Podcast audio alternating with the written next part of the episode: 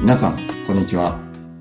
水田茂の売れっ子コーチポッドキャスト、毎月30万円を突破する方法、今週も始まりました。ナビゲーターの山口です。茂さん、よろしくお願いします。よろしくお願いします。ここのとこの外出自粛で、はい。結構ズームであのコーチングセッションやったりとか、セミナーやったりしてるんですけど、はい。なんかズームをこうやってずっと使ってると、相手にこうどう伝わってるのかがわからなくなる時があるんですよね。おう相手に。はい。あの、伝えたい意図がどうこうとかっていう話じゃなくて、はい。こっちの音声がどういう風に伝わってるのかとか、あー。とこっちはこう、こうただ自分の環境で自然と発せられてる音なんですけど、はい。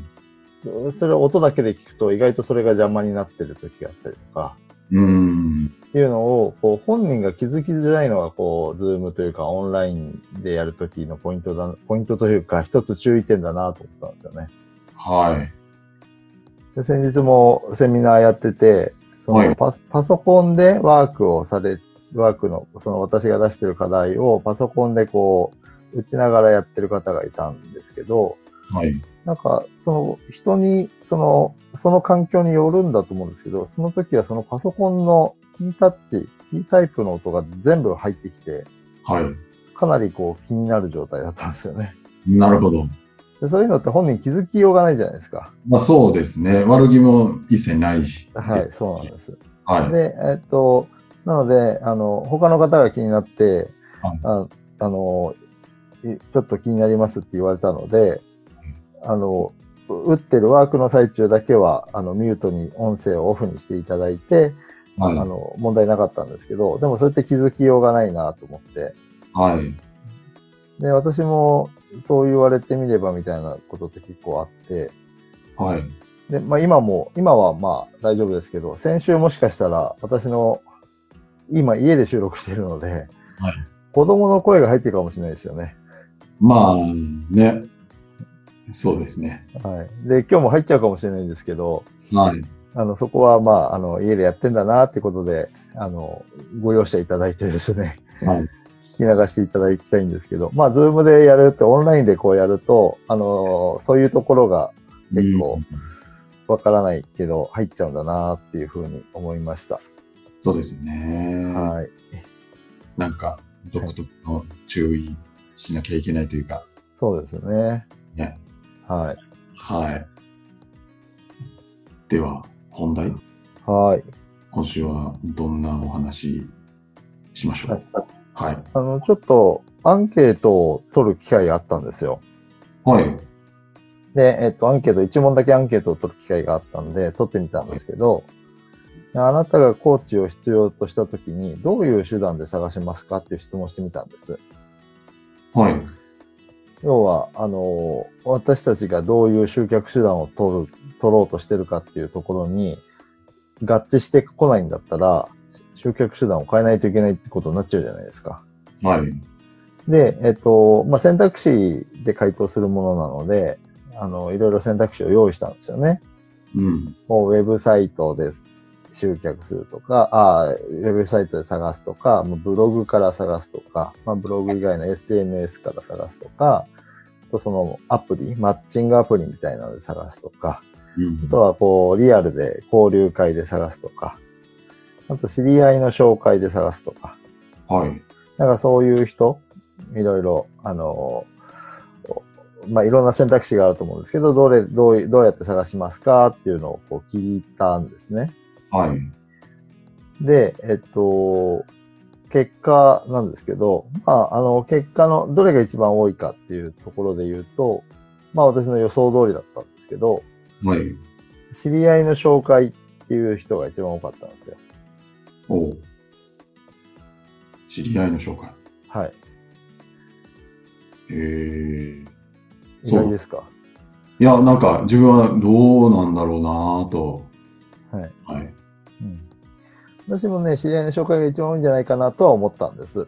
ああ、なるまあ。その理由はこれからお話ししますけど、はい。で知り合いの紹介って答えた人が、その、このアンケートで、回答した方が81人だったんですけど、はい。で、複数回答可なので、あの、知り合いの紹介にも丸をした人が何人いるかってことなんですけど、はい。81人中何人ぐらいいると思いますね一番多かったわけなんですけど。どうなんだろう。じゃあ半分ぐらいですかね。半分、まあ40人ぐらい。はい。69人が丸してたんですね。ほう。すごくないですか ?81 人中69人ですよ。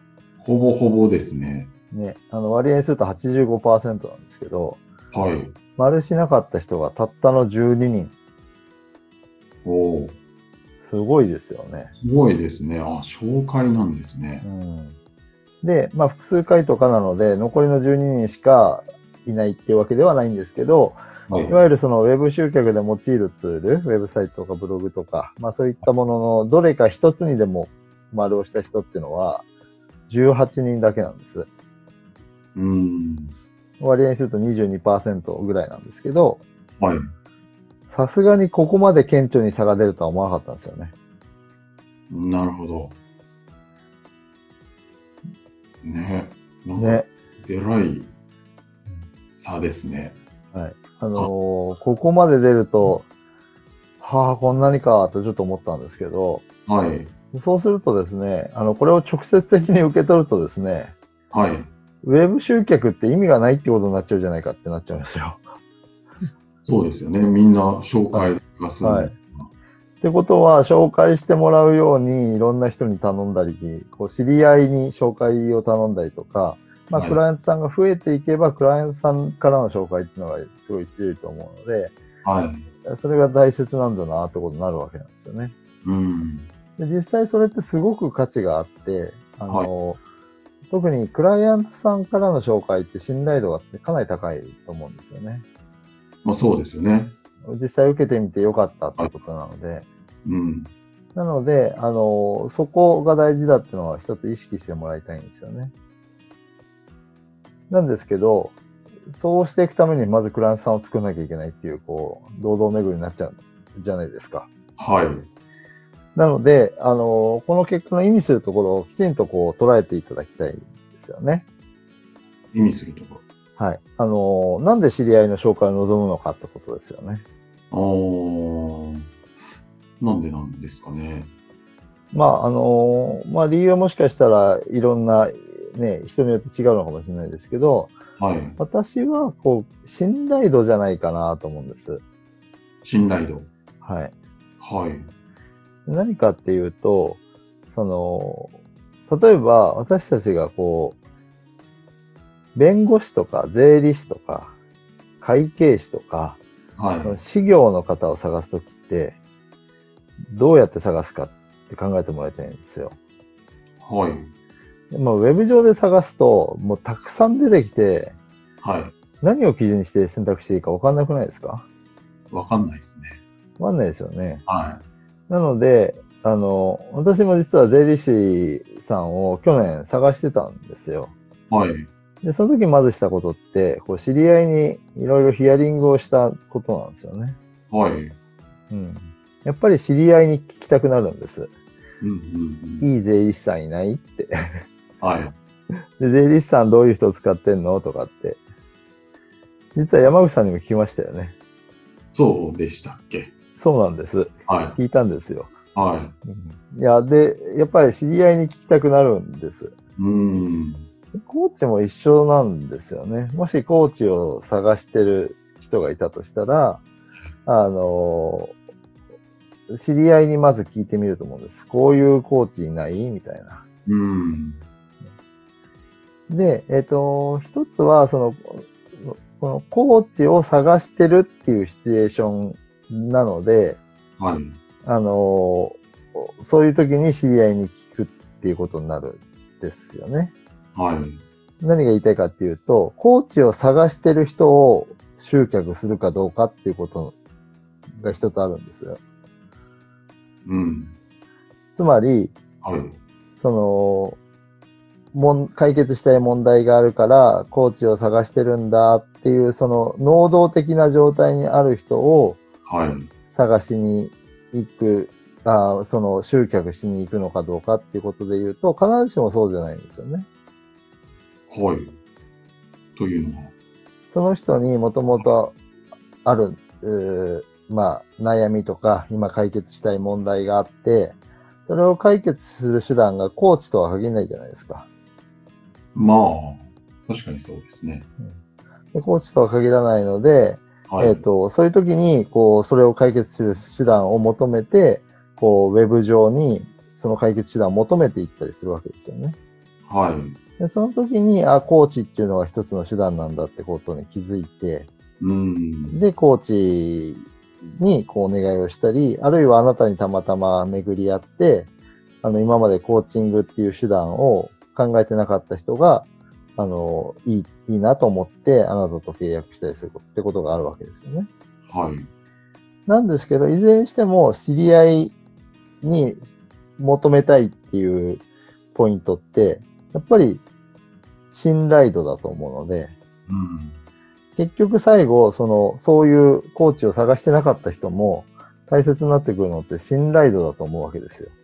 はい。あなたに対する信頼度。うん。っていうのをウェブ上で作っていかなきゃいけないってことになるわけですよね。なるほど。それはできるもんなんですか？それはできるもんなんですけど、はいじゃ。あどうやっていくかってことですよね。はい。で、まあ、あの、信頼するってじゃあどういうことかっていうことですけど、はい。まあ、まあ、信頼するっていうと、普通は、普通に考えて信頼するっていうと、もうすでに知ってる人、例えば友達とか、はい。まあ学生時代のクラスメートとか、はい。会社にいる同僚とか、で、信頼できる人とできない人っていたりするじゃないですか。はい。でその時に、例えば会社だと仕事ができるできないとかもありますけど、仕事ができる人が信頼できる人かっていうと、必ずしもそんなことないですよね。うん。で、どういう人かっていうと、やっぱりその、その人の考え方が、あ、この人は信頼できる人だとか、はい。その、この人の価値観だったら信頼できるとか、まあ、はい。自分の考えに合合う人だったり、共感できるっていう部分があると、もう信頼度って上がってくると思うんですよね。うん。なるほど。で、それには当然、ある程度の関係性を構築しなきゃいけないわけなんです。はい。知ってる人の中から信頼できる人と信頼できない人が出てくるわけなので、はい。あなたをちょと直接会ったことがなくても、ウェブ上であなたが発信している内容を聞いたりとか、あの、読んだりとかしていくことで、えーその読んでる読者の人、聞いてる人、リスナーの人は、あなたのことを想像していくわけですよね。で、えーあ、この人ってこういう考え方してるんだなーっていいなーって思ったりして、こう、その人の中での信頼度が上がっていく、あるいは下がっていくってことが起こるわけですよね。ここが大事っていうことなんです。なるほど。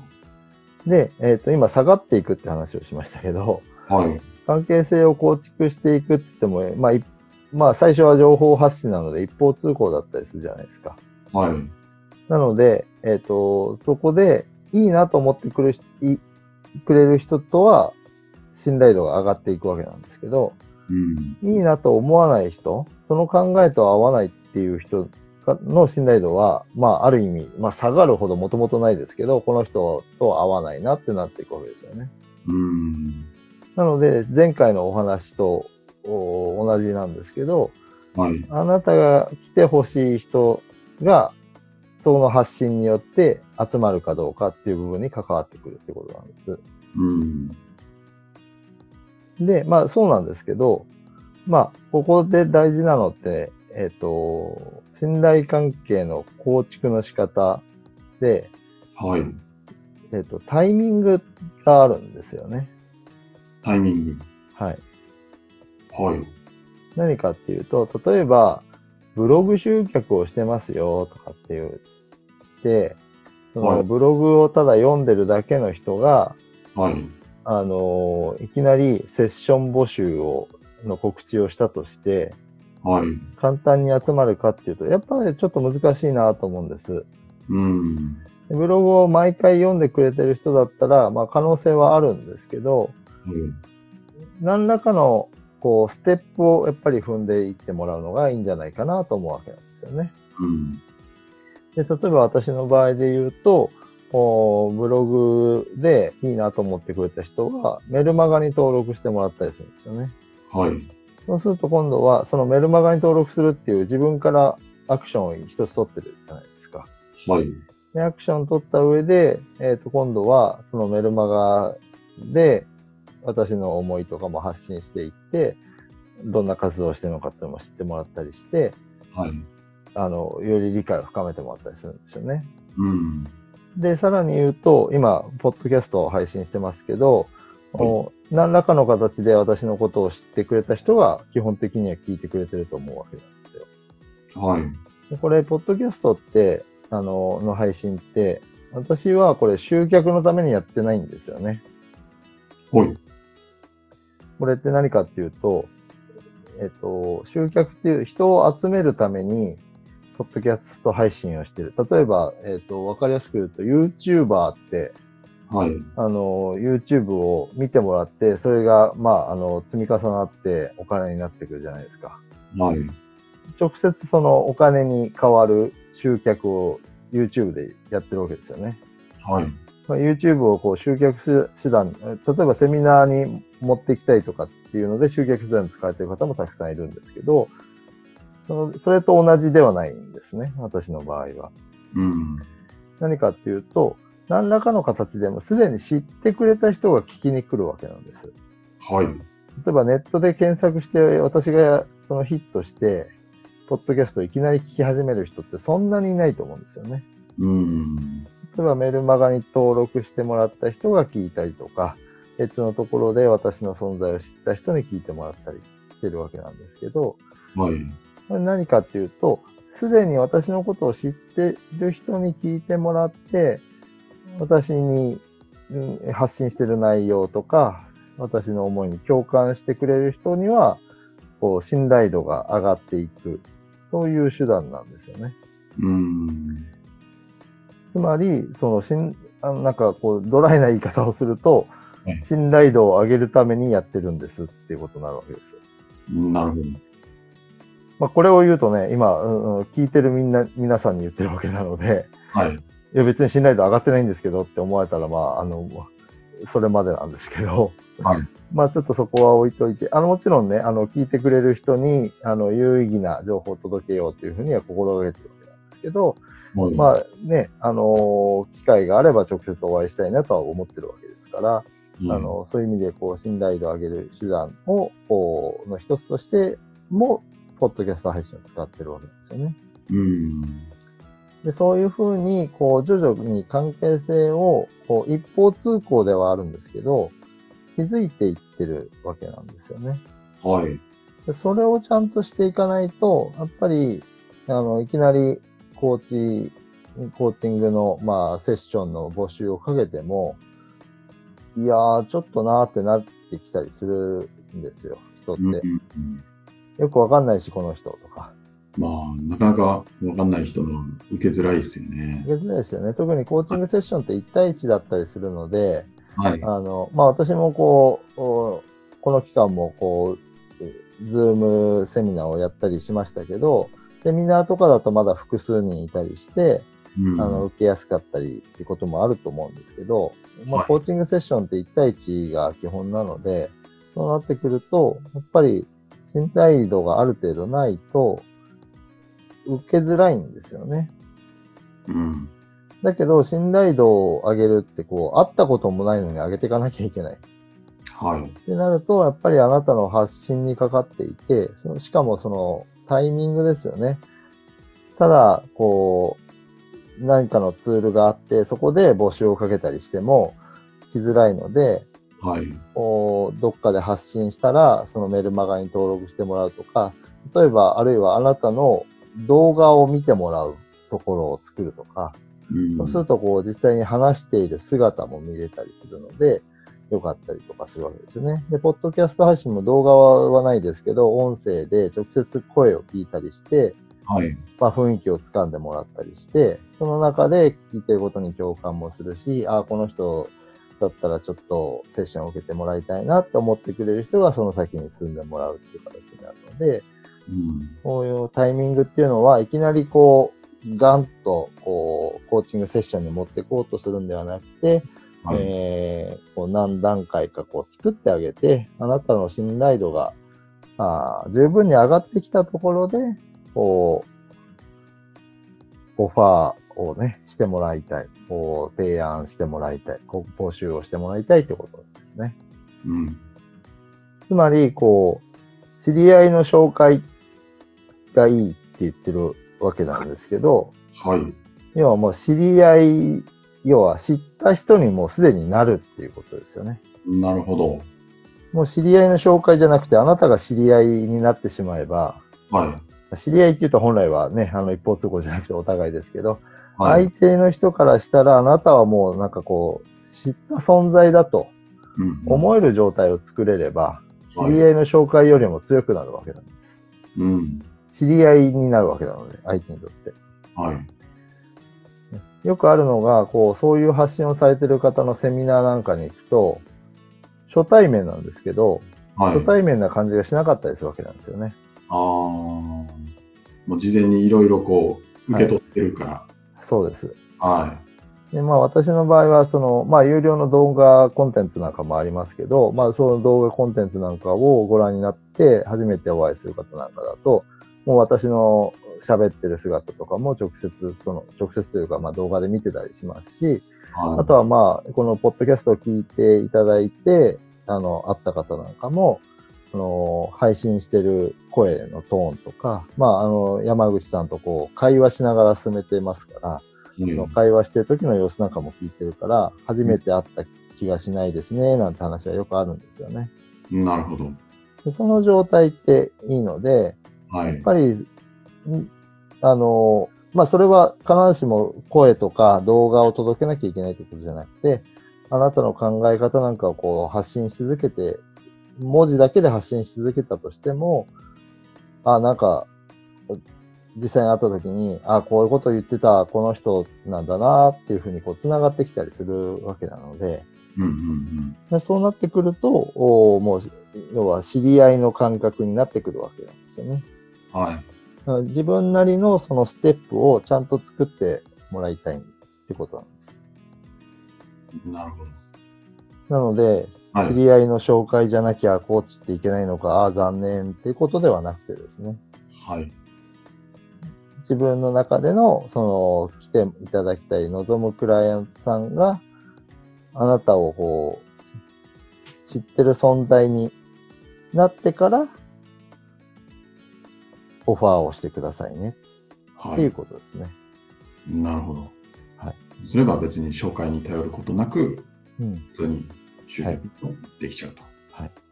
はい。で、初めの頃ってやっぱりクライアントが少ない状態だと思うので、はい。あのもちろんその直接知り合いの紹介どころか知り合いの方にクライアントさんになってもらうケースもいっぱいあると思いますし、はい。それでいいと思うんです。で、その先に、こうこう自分で育てていったところに、えーからちゃんとこう、こう知り合いにな、知り合いじゃないや、クライアントさんになってもらって、で、その先にさらに言うと、そのクライアントさんからの紹介っていう道は確実に作ってほしいんですよね。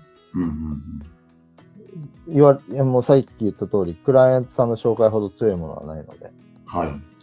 なので、そこはそこで作るんですけど、その前にクライアントさんを増やさなきゃいけないっていうところがあるので、はい。信頼度を上げるっていうところを意識して取り組んでもらえたらなと思います。はい。